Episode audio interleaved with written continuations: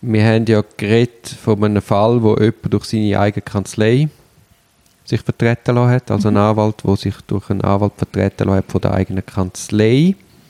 Dort ist als Ursprung ist ein Fall gewesen, wo ein Klient betreff, betroffen hat. Also stellt sich die Frage, ob man eine Entbindung vom Anwaltsgeheimnis braucht. Ja, ich, vielleicht muss man das jetzt ein bisschen ausdeutschen. Ich weiß nicht, ob das verständlich ist.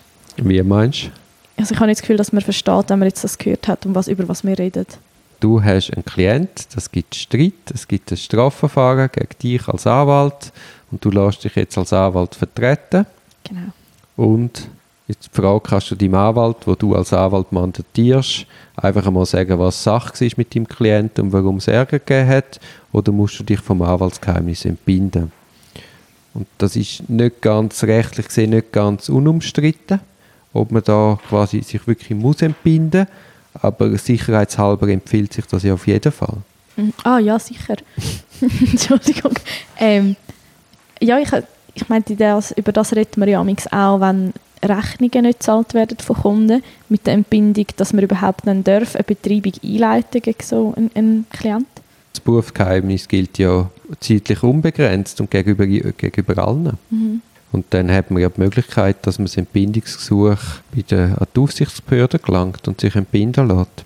Aber mir ist einfach wichtig, dass man das im Hinterkopf hat, dass man nicht einfach einmal sich lässt instruieren, reinschlägt und plötzlich hast du dann als Verteidiger von einem Anwalt noch selber ein Problem. Und es ist ja dann so, dass die Entbindung in, in der grössten Mehrheit der Fälle überkommst.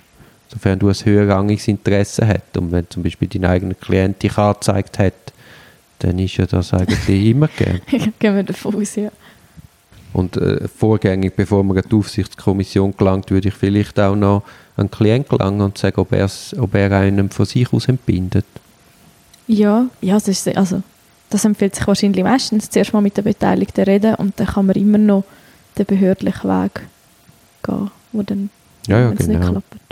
Wichtig ist dann einfach, dass das die, die Entbindung von der Verschwiegenheit betrifft dann nur den Umstand vom Verfahren. Ah, dass man nicht die kompletten quasi Akten über was auch immer der Fall war, kann teilen Ja, ja, also, du darfst nur, wirst eigentlich nur entbinden für das, was du dann auch wirklich für die Verteidigung brauchst. Ja, das macht Sinn, weil der Rest ist eben, was nicht relevant ist, dann gerade super auch für das Plädoyer, oder? Wenn alles nicht relevant Nein, ist, eben, kannst du nicht. Stimmung machen oder weiß ich was.